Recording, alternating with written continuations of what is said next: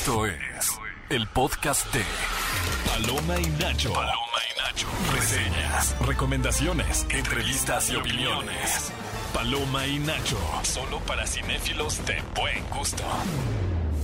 Bienvenidos a un nuevo programa de Paloma y Nacho, su espacio para hablar de todo lo relacionado al mundo del cine, a esta pasión que nos une, que es sentarnos, ir a una sala, que se apaguen las luces y dejarse maravillar por una bellísima película y están en este programa eh, porque el día de hoy les vamos a contar todas las películas que llegan a la cartelera de Cinépolis, pero también ustedes saben que nos encanta el chisme, así que no se despeguen porque el chismecito cinéfilo se va a poner muy bueno. En los micrófonos se encuentra eh, mi queridísima Gaby Mesa. ¿Cómo estás, Gaby? Ay, muy contenta. Ahorita que estabas describiendo la experiencia de ir a una sala de cine, de verdad que ir al cine es una experiencia muy hermosa. Sí, estoy muy contenta de que podamos tener este espacio de Paloma y Nacho para platicar de las películas que vienen. Además de que este fin de semana se estrena una película que ya, por favor, que se Ya. estrenó y estaba yo desgarrándome Como las la viejita del. Titanic, han sido Híjole. 84 años. Por dos. Y antes de hablar de esa película, que ya sabemos que coletea para debajo del mar, eh,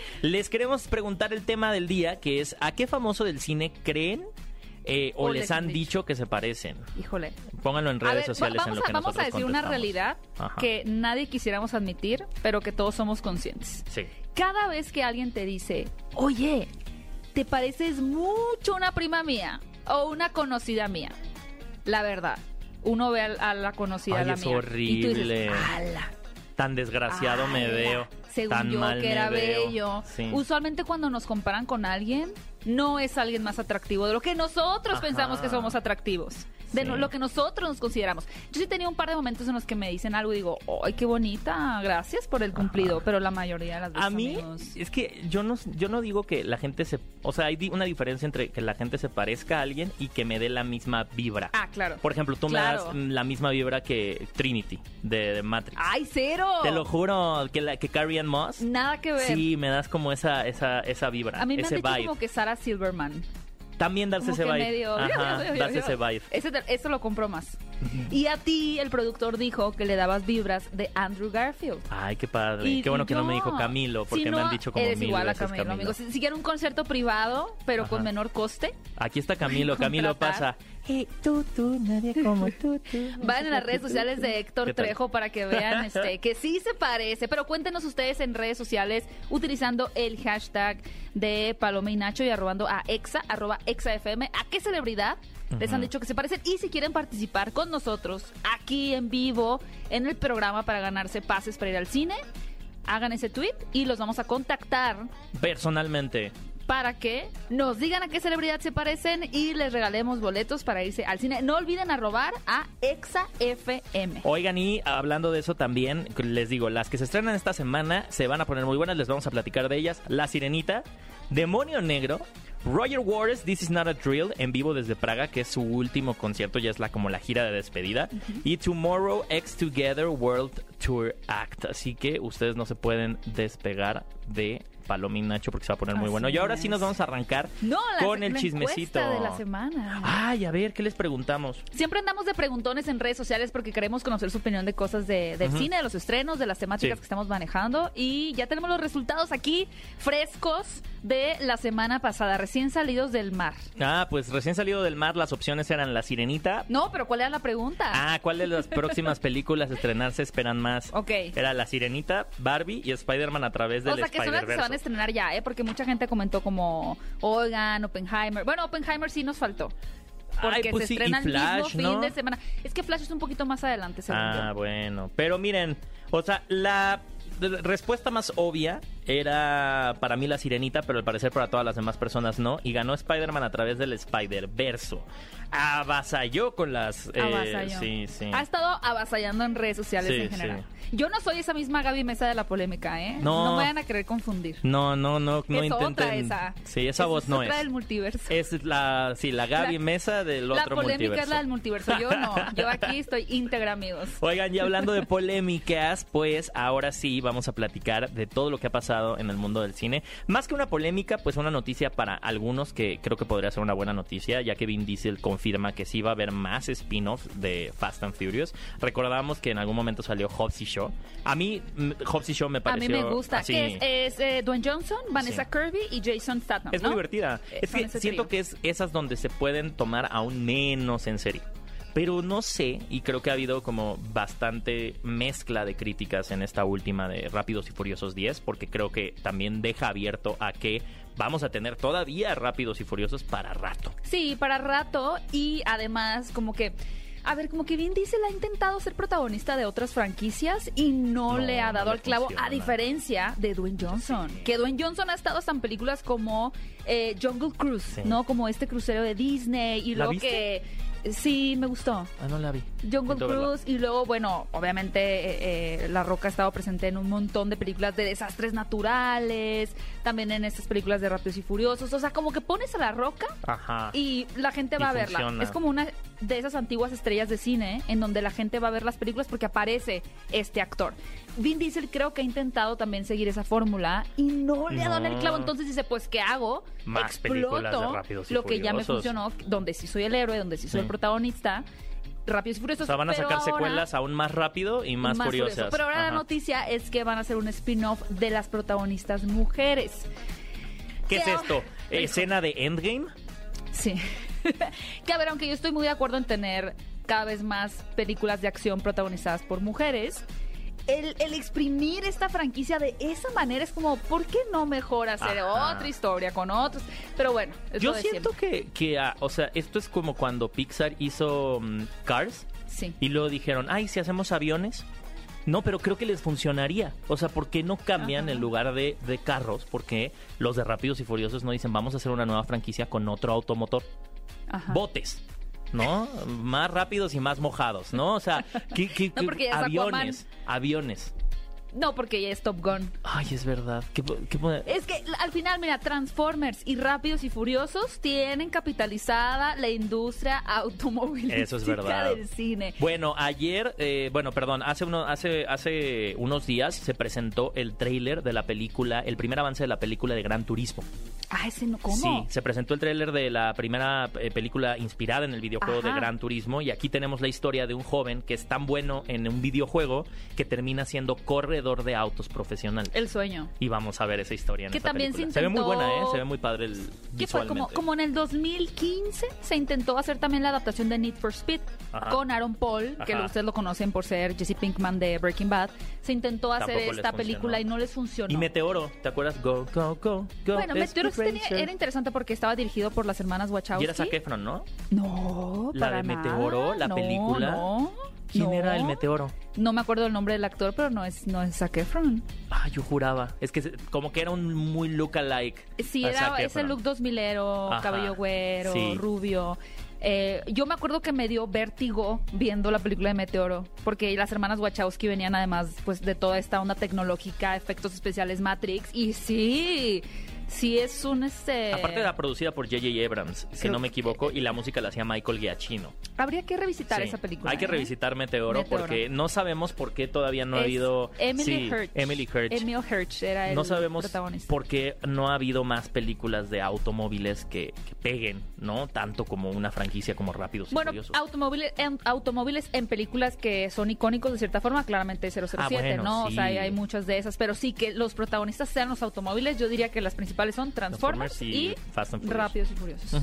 Así es. Efectivamente. Y hablando también, obviamente, de, de escándalos, pues... Más escándalos. Más escándalos, pues Auli y Cravallo no va a ser Moana en el nuevo live action. A ver, Auli Cravallo, ella es la actriz que dio voz al Al personaje, de, personaje Moana de en la película animada.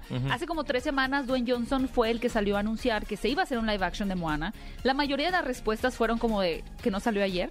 Que no- Sí, porque, ajá. Porque lo, lo que están haciendo los live action es apelar a la nostalgia, ¿no? Claro. La Sirenita, La Bella y la Bestia, esas películas que vimos de niños y que han marcado generaciones y que arrastran Es a como si hicieran una de. Frozen. Soon. Eh, yo- Todavía yo no. siento que sigue ya. ¿De la de Seguramente ya están en preproducción de Frozen. No me sorprendería en absoluto. Es y Amy verdad. Adams va a ser Es este, la hermana, Ana. Ay, Amy Eh, Adams. a ver, ¿quién Denle sería, una, ¿quién Oscar. sería una buena Elsa? Uy. Es un- una pregunta difícil, ¿verdad? Sí, Sarah Paulson. Te pasaste. Bueno, ustedes también nos pueden poner eh, quién pensarían que sería el- un buena adición al cast de Frozen live Wow. action o al cast de Moana. Pero les Pero, queremos ajá. preguntar justo, hablando de la encuesta de la semana, hablando también del estreno de La Sirenita, ¿cuál de estos otros live actions les gustaría ver en... O sea, ¿cuál de estas, más bien, cuál de estas películas animadas les gustaría ver les en live gustaría action. tener en un Considerando live que action? son ustedes del equipo que es pro live action. Bueno, ¿no? entonces las opciones van a ser, a ver, La Bella Durmiente claramente porque, a ver, sí existe el live action de Maléfica, pero es de Pero Maléfica. no es igual, es no un, es un eh, retelling. O sea, como que cuenta la historia desde otra perspectiva. Sí. Ok. La Bella, la Bella la de, Durmiente. Mi príncipe encantador. Ah, no, Blancanieves ya viene, sí, cierto, es verdad. La Bella Durmiente. Hércules, Sí, que ese también ya, ya ha sonado mucho. con Michael B. Jordan. ¿Por, de quieren a Michael B. Jordan, de verdad? Ay, claro. no, pero es que a veces en sí misman. eh, eh, Hércules es Bueno, joven, está bien, es se más pueden- joven. Bueno, pues está bien. O sea, ve- Pero son capaces Ariana decir- Grande sí.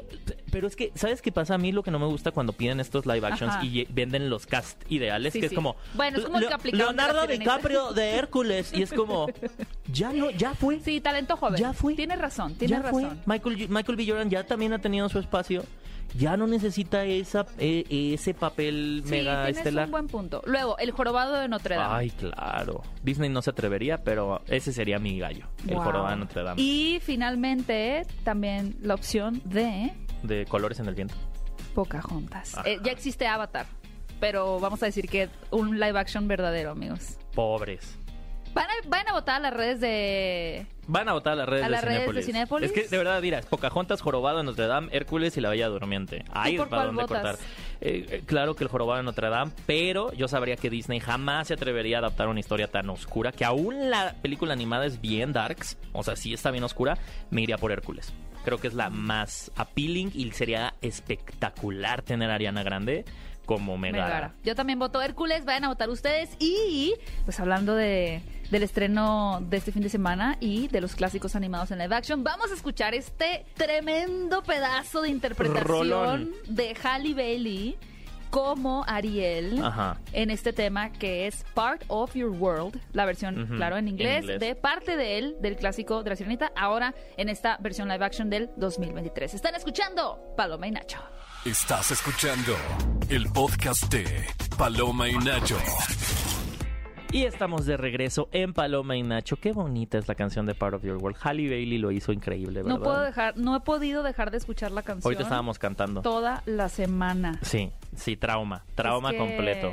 Y trauma el que provoca también, como dijimos hace rato, que te comparen con alguna celebridad o con cualquier persona y veas la persona y digas, ay, A menos que te comparen con una bonita. ay, claro. Pero no es mi caso. Bueno, vamos a ver el caso de una de las personas que nos está escuchando, mi queridísima Brenda, que ya está en la línea. Brenda, Hola, buenos días. Hola, Hola, buenos días, buenos Bren. días. Hola, bien, ¿y ustedes cómo están?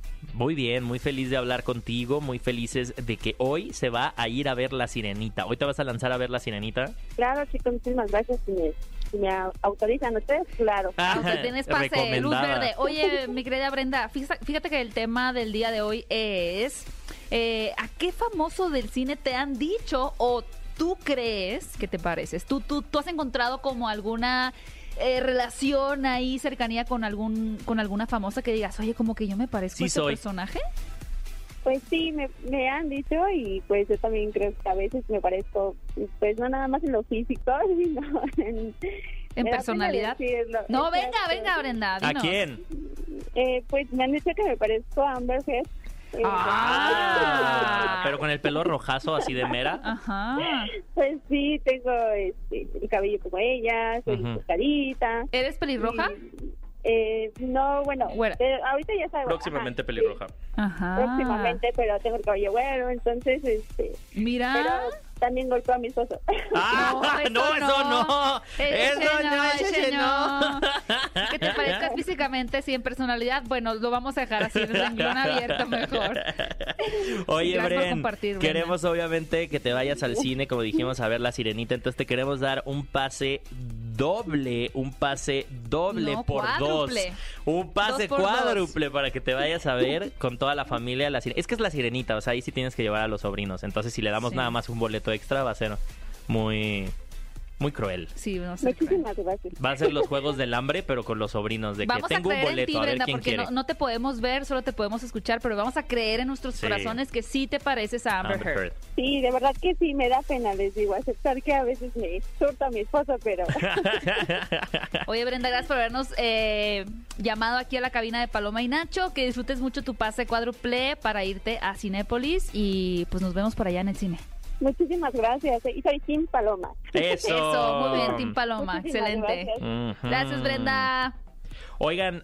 Oye, les- pero ya no dijimos bien el tema de la actriz que se salió de Moana, pues. Es que te interrumpí Ah, pues nada, dijo que, o sea, dijo que ella, a pesar de haber interpretado la voz, que claramente, que es hasta ahí el límite en donde uno, uno empieza a decir, bueno, hasta qué punto uno no puede hacer un trabajo, ¿no? O sea, Estoy de porque, acuerdo. ajá, o sea, creo que aquí ya entra este tema en donde ella tiene ascendencia hawaiana, pero la identidad de Moana está basada en las islas polinesias, ¿no? Entonces sí podría ser como una especie de misgendering, o sea, como de cam- como de error en, en- en el, en, en el origen del yo. personaje. Me pa- ¿Sabes qué? Siento que es- esta noticia eh, no me gusta la razón por la cual fue, la, fue aplaudida. Ay, Te voy a decir por no. qué. Porque como ella, eh, digo, ella va a continuar como productora de la película de live action de Moana, Dwayne Johnson, digo. Dwayne Johnson donde nació. Ajá. Ah, también es cuando dices, aquí no hay tanta congruencia, ¿no? No es como que todo el cast va a ser de Islas Polinesias. Bueno, ella que llamen a los productora. polinesios. Ya, Karen, Ya, ya Leslie. está. Listo el cast, cerrado Ahí el está. Sí. No, ella va a continuar como productora, pero a mí no me gustó. Sí me gusta que, que ella haya sido honesta, sincera, y decir, a ver, prefiero que haya una actriz que pues comparta más esta identidad real, ¿no? De nacimiento, de sangre. Sí. Pero muchos de los comentarios que yo estuve leyendo es como, aprende Halle Bailey. ¿Sabes? Es como... No, no va por ahí. eh, somos luego muy la línea es muy, la línea es muy delgada. Es muy delgada y a mí me encanta que ella sí haya dicho desde su eh, honestidad, oigan, yo no me siento tranquila, a gusto, dando vida a este personaje de Moana. Creo que otra actriz lo va a interpretar ¿Sabes qué pasa? Pero también No les, no les quería hacer un favor a los fans. no les quería No les hacer. quería hacer un favor a los fans. Se quería ahorrar su nefastez. Eso es. No sé si no no dijo, eso. ay, por linda, eh, voy a dejarle a alguien más. Fue como, no, ¿sabes qué? Mejor me lo ahorro porque ve, la gente de verdad es muy nefasta. Y no tienen esos límites, no tienen esas Mm. Es que los líneas límites para están bien saber. delgados, ¿eh? Sí. Porque sí, Como a diría veces, Niurka, veces- ¿qué límites están desfasados? Luego es cuando nos conviene. Pero ustedes hagan la reflexión eh, de cuándo sí, cuándo no Claro. piensan que un, un actor o una actriz puede o Ajá. ¿Y en qué proyectos? O sea, a mí me quedaba muy claro lo que en algún momento decía Chadwick Boseman. Yo siempre lo, lo- lo traigo a la mesa en una de estas entrevistas de, de Hollywood. De muchos actores Ajá, que se reúnen en una misma mesa. Eh, y, y le preguntaban por qué, porque él decía como mm, ¿quién estaba? Este mm, Vigo Mortensen, que decía, es que a mí sí me dicen que no puedo hacer un papel. Yo como actor me frustro, ¿no? O sea, porque mi labor como actor sería hacerlo. Si me dicen, eh, interpreta a una persona afroamericana, o sea, mi instinto como mi, mi childish, o sea, mi, mi primer instinto sería, ¿cómo no lo voy a poder hacer? ¿No? O sea, porque como actor tengo que hacer este ejercicio, bla, bla, bla. Porque soy un actor. Ajá, y decía, bueno, pero hay una diferencia que yo lo haga, ¿no? O sea, porque ya entran cuestiones más culturales. Y Chadwick Boseman decía, mientras tus rasgos físicos no permen en distraer a la persona o que tu interpretación se va a hacer tomada como una caricatura. Como Eddie Redmayne en La chica danesa. Como Eddie Redmayne en La que chica eso no les quedó bien. Entonces, ahí es, ahí es lo que decía Chadwick Boseman. Ahí es el límite en donde sé si puedo hacer algo o no. Sí, pero es muy delgado. Hoy hablando de, bueno, donde no ha habido ninguna sola crítica y donde Ajá. Amigos ganó el cine es en el último avance que vimos de Barbie porque sí. después de que habían dicho que no y que no y que no y que no, Ajá. que sí va Ajá. a aparecer la canción de Barbie Girl de Aqua. No interpretado por Aqua. Por, eh, pero si Dua ustedes, Lipa. si usted, no, eh, aparece la melodía de Dualipa. aparece otra canción a lo largo del, del avance Ajá. y al final ya así cuando pum que casi se va negro la pantalla y entra como veintitantos de se estrena Ajá. ahí es como I'm a Barbie girl y es como ¡ah! ¿te acuerdas que nos engaña? Oye pero ha sido una odisea para Margot Robbie Sí. llegar a dar vida a Barbie. Justo, bueno, un poco relacionándolo a este tema, ¿no? O sea, es una, es una mujer que ha sido muy exitosa en la industria y no solamente ha utilizado su éxito para amasar más éxito o tener más papeles, ¿no? Ella, ella siempre ha buscado encontrar sus propias historias en donde ella se sienta reflejada y poder ponerse en los papeles de esos personajes o incluso, aunque no se ponga en esos papeles, producir las películas, como es el caso de Barbie, que fue una película que empujó ella misma. Mismo nosotros estábamos diciendo hace rato que ignorábamos que ella era la que había contratado a Greta Gerwig para dirigir la película y que Sí. el ser Barbie vino mucho después, o sea, fue ya hasta el proceso final en donde dijo, pues sí, tanto he batallado por hacer esto que pues va. Que al principio además se consideró que fuera Anne Hathaway en unos primeros eh, tratamientos de, de la historia, después Amy Schumer y finalmente llega Margot Robbie, ¿no? Pero Greta Gerwig, que ella es la directora de Mujercitas, que también eh, eh, ha colaborado con Noah Baumbach, que es el director, Sí. por ejemplo, de Frances Ha, donde ellos, ella aparece también como, como actriz. Lady Bird, que es una de sus películas más premiadas con Saoirse Ronan. Pues ella le ofrecen dirigir Barbie y es como, ok, pero solo si me das completa y total Libertad. libertad, de escribirlo junto con su pareja, que es Noah Baumbach, que Ajá. es un escritor... O sea, Marriage Story, historia de un matrimonio con Scarlett Johansson y Adam Driver, por ejemplo, él Sí. escribió. Eh, y lo que a mí me parece más interesante es que esta no es una película que se haga sin la aprobación de Mattel. Al contrario, Ajá. es una película empujada por Mattel con el entendido de la empresa de, a ver, sí queremos honrar a esta figura, a esta muñeca que ha marcado a la cultura popular y a la industria y al mercado y a generaciones y generaciones, pero no queremos ignorar las eh, La gente que también no le los gusta. defectos de lo que implica una muñeca mito, Barbie. Porque todo mito de la tiene un. perfección, ajá. de, de los, del cuerpo, de cómo es un personaje perfecto, ¿no? Entonces, ellos mismos van a burlarse. Es una auto sátira. Siento que es, es una manera muy inteligente de hacer algo autorreferencial. Eh, ya no puedo esperar. Hay dos tipos de personas en este mundo. Los que van a ver Oppenheimer el 21 de julio y los que van a ver Barbie el 21 de julio. ¿Quién di- Hay un actor que dijo, pues que vayan a ver las dos. Y yo, señor, usted habla de su privilegio primermundista. Claro. Porque un actor de, ah, pues que vayan a ver las dos No. el mismo ¿Cuál, fin de semana. ¿Cuál? Esa es la verdadera pregunta. ¿Cuál vas a ver primero? Sí. ¿Oppenheimer o Barbie? Barbie. Barbie. Barbie, Oppenheimer. Barbie, Todos van a ver Barbie. Barbie, amigo, sí. Barbie, todo el mundo Sí, Barbie. somos Barbie. Oigan, y, Todos y- somos y Barbie. va- vamos a ver si, si Mariano, que entrevistó al elenco de Rápidos y Furiosos 10, eh, no tengo el gusto de conocer a Mariano, pero dicen que es muy chido, es Salud, amigo Mariano. íntimo de Paloma y Nacho. Sí. Y entrevistó al cast de, de Rápidos y Furiosos, a Michelle Rodríguez, chicas. Jordana Brewster, ah, a Yada- Y ajá, Daniela y a Daniela Melchior. Melchior. Así que, pues, ¿qué te parece si eh, regresando vemos si les logró preguntar cuál van a ver primero, Oppenheimer o Barbie?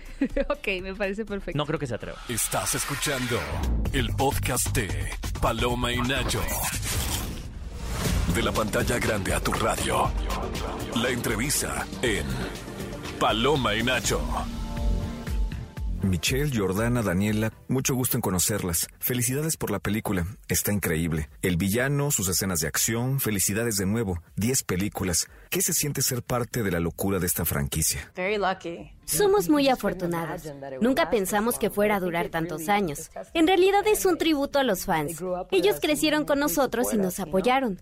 Es por eso que seguimos haciendo películas. Michelle, Jordana, me gustaría saber por qué aceptaron participar en la primera película. ¿Qué es lo que recuerdan de eso? Yo era un poco intensa. Para mí fue como coches rápidos, una película de acción. Claro que sí. Ese era yo a los 22 años. Para mí fue una gran oportunidad poder trabajar con Vin, Paul y Michelle y pensé, suena un trabajo de verano divertido, sin pensar que duraría 20 años más. Daniela, ¿cuál fue tu primera reacción o pensamiento cuando la producción te ofreció el papel? my the strongest reaction uh, and surprise was really when I met Vin for the first time. Mi reacción más fuerte y sorpresa fue cuando vi a Vin por primera vez y me mostró y compartió conmigo su pasión por el proyecto y pude sentir que esto no es solo una franquicia, esto es su vida y que no hay una vida fuera y otra dentro del set, porque ellos verdaderamente sienten y viven este proyecto y estoy feliz de poder hacer esto con ellos. Después de tantos años y tantas carreras, ¿qué relación tienen con los coches? I swear, you know, there is not a Creo que no hay un solo día que no me afecte el haber hecho películas de coches en los últimos años. Cuando estoy en un semáforo en rojo y la persona del coche de al lado me reconoce, siempre intentan tener una carrera conmigo. De verdad me pasa muy seguido. ¿Qué tanto son familia entre ustedes con el cast y la producción? Nos queremos mucho entre nosotros. Nos apoyamos mucho tanto fuera de la pantalla como en el set. La relación que tenemos con Vin es muy linda. Es como nuestro centro, ¿sabes? Es impresionante cómo esa fuerza de gravedad que tiene nos ha guiado en todos los años y los procesos de hacer esto. No importa cuántos directores o productores lleguen a la franquicia, el corazón somos nosotros, asegurándonos de proteger a nuestros personajes y no dejar que nadie que entre quiera desviar lo que significan para los fans. Michelle, ¿qué es Letty para ti en tu vida? Para mí, Letty siempre ha sido la representante de la chica de la calle, que entró a la sociedad por la puerta trasera. No fue invitada necesariamente, pero no me voy a ir a ningún lado. Ese es Letty, ¿sabes? Creo que hay muchas personas que no encajan necesariamente en la sociedad, pero son buenas personas, que tienen familia, ya sea familia elegida o familia de sangre, y se preocupan unos por otros. Y tienen lealtad y honor. Y creo que represento todo eso a través de Letty en estas películas. Así que estoy muy orgullosa de ello. Muchas gracias por su tiempo. Estás escuchando el podcast de Paloma y Nacho. Lo más reciente del cine. Paloma y Nacho. ¿Qué tengo aquí? Qué lindo es. Es un tesoro que descubrí. Ay, qué bonito. Taladrando van a tener las canciones de La Sirenita una vez que hayan ido a ver esta película que al fin, qué paz me da que se haya estrenado porque ha acarreado una cantidad de polémica, de controversia por años. Hubo como varias olas, lo comenté el otro día eh, también aquí en, Exa, pero en, la caminera.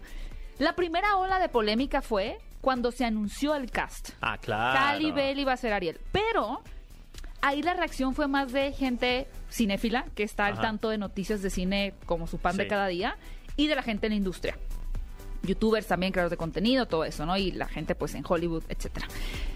La segunda ola fue cuando salió el tráiler, que de la noticia al tráiler pasó como año, y, medio o dos.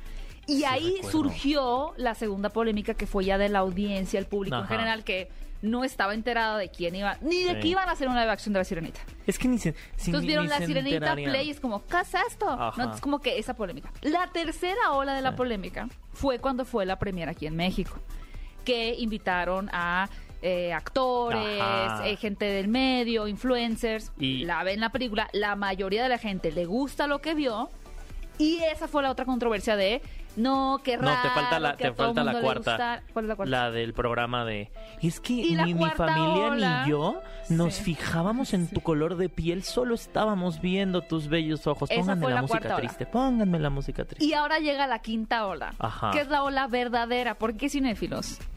Ya se estrenó La Sirenita en Ya, ya. Y ustedes van a tener la última palabra como público y ya con argumentos de si les gusta o no esta película. A nivel personal, yo, que La Sirenita es mi clásico animado favorito, salí feliz. La amé, yo también. De verla. Me gustó mucho. Lloré. Eh, me ganó el sentimiento en, ¿En qué, ¿en qué parte lloraste? Digo, no, no es que se pueda hacer mucho spoiler tampoco. No, no, yo lloré al final. O sea, en... Cuando Tritón dice, por lo mucho que la voy a extrañar. En ese último arreglo eh, y esa última secuencia eh, me parece muy bonita. Y, y, también algo que me impresionó es cuando salen... Tiene canciones originales, cabe mencionar que tiene tres canciones originales. Una muy del estilo de Lin Manuel Miranda y otras dos eh, que una la canta el Príncipe Eric, que cabe mencionar que el Príncipe Eric en la versión de Broadway canta una canción que se llama Tu Voz. Aquí hicieron una nueva versión del mismo escritor de las canciones originales de toda la vida de la sirenita, Alan Menken. E hicieron una que me parece que funciona muy bien, que es cuando Ariel sale del agua y ya es muda. Ah, ya. Y estás viendo su tren de pensamiento de ella conociendo el mundo y hay una canción que está sonando cantada por la misma Halle Bailey. Me parece esa canción es la más fenomenal, es la más afortunada y creo que hace algo muy bien que es darle un contexto diferente a la historia y sí siento esta versión de La Sirenita más enriquecida a la hora de salir del agua. Se siente más Sí, pesada, se siente una historia mucho más compleja. Incluso allá hay un detalle que van a tener que ver que cambia de la película original de el por qué. No, sí podemos decirlo. Esta historia es... No. Sí, claro. Ay, Solo decir, claro. del por qué Ariel no le puede pedir tan fácil un beso al príncipe Ah, no, Eric. yo pensé que el contexto, No, que no, estamos en el Caribe.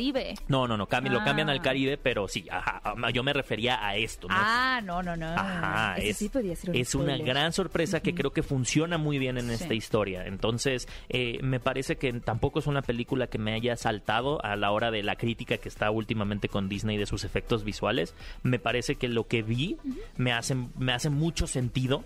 Eh, y, y creo que es eso, o sea, me dejé un poco sentar y, y- y- y cautivarme con la versión de la sirenita que había visto, pero ahora en, en esta nueva versión más enriquecida. O sea, mi, Sí. mi niño interior la disfrutó muchísimo. Sí, yo también. Yo creo que el tema de los efectos especiales a mí no me hizo ruido. De hecho, creo que se ven bien abajo del mar todos los efectos especiales. Digo, en el renglón En- de... sí, sí, en el renglón. Esto no es Avatar 2, Ajá. claramente.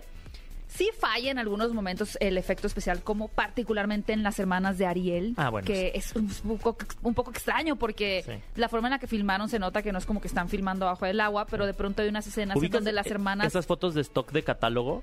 Sí. Como de, de, de- es que iba a decir una tienda, de, como de tienda departamental. De- sí, haz de Ah, cuenta. sí, haz de cuenta que iluminadas así, así sí, parece. Sí, las hermanas de como, siento que fue de lo último que le dieron atención y como que el tiempo les comió y no quedaron bien esos efectos especiales. Y mi otro pero más grande, digo porque la película no, no es perfecta, es, híjole, Flounder. Ay, pobrecito. Pobrecito. Me lo, me lo dejaron amolado. Sí, porque... No le dan tanto brillo. Y es curioso porque la película a veces sí se atreve a, a ser muy fantasiosa, muy caricaturesca, como en el, en el musical, ¿no? En la parte, en la escena musical de Bajo del Mar, que se toman todas las libertades de llevarlo a un nivel como de... Sí, que las Color. estrellas de mar bailen Ajá. y que todas las tortugas, una vaya montada a Ariel en Sí, ella. sí, y es sí, como, sí. sí, pudiste haber hecho eso mismo con Flounder Sí, y pobrecito no darme un Flounder. pescado de supermercado que Ajá. literalmente en una escena se está muriendo. Sí, sí, sí. Este es, este es como el adelanto al live action de Buscando a Nemo.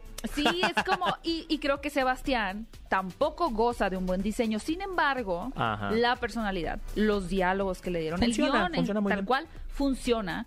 Pero a nuestro querido Flounder, pues no, fueron tan benevolentes. Sin embargo, quien se lleva para mí los dos pilares más... Hay tres pilares que sostienen esta película y que la convierten para mí en una película muy disfrutable. Son tres. Ariel, el romance de Ariel y Eric Claro. y la puesta en escena música. No. Y Úrsula al final de la película. Bueno, sí, también. Ah, ya no voy a decir nada más, pero qué Vanessa. barbaridad. Por eso, Vanessa lo dejó Vanessa. todo en esa película, Vanessa, ¿eh? esa mujer dijo: Yo tengo cinco minutos para brillar. ¿Y cómo brilló? ¿Cómo de que no? ¿Cómo de que no? Oigan, entonces, pues ya saben, nuestras recomendaciones: vayan a ver La Sirenita, dirigida por Rob Marshall, a quien hemos visto por películas como Chicago. Es, es una persona que sabe dirigir secuencias musicales. Es Rob Marshall, y ahí está, en la Vayan prueba a ver prueba es La Sirenita. y nos cuentan qué les pareció. Ajá. Y también vayan a ver si quieren una opción eh, Abajo del mar, pero diferente. Ajá, Demonio Negro. Que precisamente. Azul. No, que precisamente durante un viaje a la Bahía Azul, el petrolero Paul Strutch se va a encontrar varado junto con su familia en una plataforma donde, pues obviamente, algo lo va a empezar a acechar, Sí, ¿no? está bien interesante porque así como estamos hablando un poquito de la mitología de las sirenas, en esta película más como de acción, suspenso que es Demonio Negro, Ujú. Está esta mm, eh, mitología un poquito más como, pues sí, mexicana de, de Tlaloc o de, de los dioses, ¿no? Y, y cómo se manifiestan también a través de criaturas marinas. Pero básicamente es una familia que está intentando sobrevivir a un tiburón. Entonces, si ustedes gustan estas películas de amenazas en el océano, si dijeron, ya tuve mi dosis bonita con la sirenita, ahora quiero algo más agresivo, entonces... Demonio Negro es para ustedes. Y yo también quiero mi, mi dosis y eh, ahora sí que impulsiva del otro lado de, lo- de la luna con Pink Floyd porque llega Roger Waters, This Is Not a Drill en vivo desde Prada. Nuestros amigos de Más que Cine presentan esta única noche su primera gira de despedida. Primera gira, ok. Sí, Roger Waters ya al parecer eh, se va a retirar. Me encanta que el título sea This is not a drill, o sea, esto no es un simulacro. Y precisamente la se va a poder ver en vivo desde Praga, así que ustedes no se la pueden perder. Y hablando también de música, la banda formada por Subin, eh, Jeo Yoon, eh, Byung Yu, Tae-hyun y Hyun Yu Kai ganó el premio a Mejor Artista Masculino en la Net Asian Music Awards en 2019 y ha logrado colocarse a la altura de la industria musical con temas como Crown, que fue el número uno en la lista World Digital Songs de la prestigiosa revista Billboard. Y por eso llega Act Sweet Mirage, que es el nombre de la gira de Tomorrow X Together, eh, que ha llegado a países como Japón, Indonesia, Filipinas y ahora Estados Unidos, donde se presentarán en Los Ángeles el 27 y 28 de mayo. Y vamos a poder ver su concierto que tendrá una duración de tres horas Wow. y será transmitido en 98 cines del país, entre las que se encuentran ciudades como, miren, Guadalajara, Puebla, Cancún, Tijuana, Monterrey, además de aquí en Ciudad de México. Chequen eh, la cartelera de Cinepolis para que vean los horarios disponibles para ver el Tomorrow X Together World Tour Act. Y además ya están activas las preventas para Transformers, El Despertar de las Bestias y chan chan chan Spider-Man a través del Spider-Man. Y yo ya tengo boletos también para Road eh, to D-Day de Suga. Eh, ándale, también, sí, no, no, claro. no. Eh, Esto es como para celebrar el décimo aniversario de BTS, pero sí, o sea, mi Bayas, que es eh, Suga, August D, me encanta su nuevo proyecto musical y yo solamente estoy eh, esperando este, este, este, esta pieza audiovisual. La neta es que no me he querido ni informar porque me gusta mucho y simplemente quiero llegar a la sala de y cine sorprenderte. a sorprenderme. Sorpréndeme. Oigan, cinefilos, pues ahí están los estrenos de este fin de semana y también las preventas activas para que chequen horarios disponibles y disfruten de estos grandes estrenos en Cinépolis. Estás escuchando el podcast de Paloma y Nacho. Amantes del cine, estamos de regreso en Paloma y Nacho. Ya les contamos la cartelera, el chismecito cinéfilo. Si se lo perdieron, no se preocupen, pueden encontrar este programa en formato de podcast. Vayan a buscarlo en podcast como Paloma y Nacho. Y además de esta noticia, les tengo otra noticia increíble. Porque si ustedes siempre habían querido ser socios Club Cinépolis, pues ahora les cuento que esto es completa y absolutamente gratis. ¿Qué? Ustedes pueden unirse desde la aplicación de Cinépolis y comenzar a disfrutar de ser socios Club Cinépolis con todos los beneficios maravillosos. Yo, yo sé de unos beneficios ¿Qué eso muy buenos. incluye? A ver. Tú sabías que puedes ahorrar hasta el 40% con beneficios exclusivos y acumular puntos en cada visita para utilizarlos en boletos y dulcería. Uy, pues oigan, ¿qué Está están increíble. esperando? Oigan, no esperen más y digitalícense porque Club Cinépolis ahora estará siempre en su celular. Cada vez que vayan al cine, acumulan puntos y después los pueden Efectivamente. hacer efectivos, canjear. Oigan, tenemos una llamada aquí de un cinéfilo. Hola, hola, ¿quién está del otro lado? Hola, hola, buenos días. Buenos bien. días. Uri- Hola, Uriel, ¿cómo Uriel, estás? Muy bien, ¿y ustedes cuéntenme cómo han estado? Bien, muy bien. Aquí ya emocionados por el estreno de La Sirenita, ya apartando nuestros boletos para eh, la nueva de Spider-Man, para Transformers. Acaparando todos los asientos. Sí, sí, cierto, habla de Spider-Man, que ya, ya viene. Ya viene. Oye, te queremos preguntar acerca del tema del día de hoy, Uriel. ¿A qué famoso te han dicho que te pareces? Lo que estaba recordando de que, como yo antes de niño estaba medio cachetón, Ajá. me decían que me parecía Shrek. Ah. No, desde desde del Shrek cuando toma la pócima. Cuando no es humano. Ah, Ajá, cuando Oye, claro. humano. el otro día, justamente acabo de ver hace como dos semanas Shrek 2. Yo me acordaba de niña que Shrek no era guapo cuando era humano, pero ahora sí me pareció guapo. Es galán, sí. es Ah, entonces no era tanto bullying, Uriel, como yo pensaba. Sí, cara como de niño, ¿no? Y así Sí. pero. ¿Te pareces a Shrek? Y lo ah, cuando es humano. Ah, bueno. Ah, bueno. Tengo pómulos. Pómulos de caballero. Pómulo y mentón de y caballero. con Oye- tu bello corcel.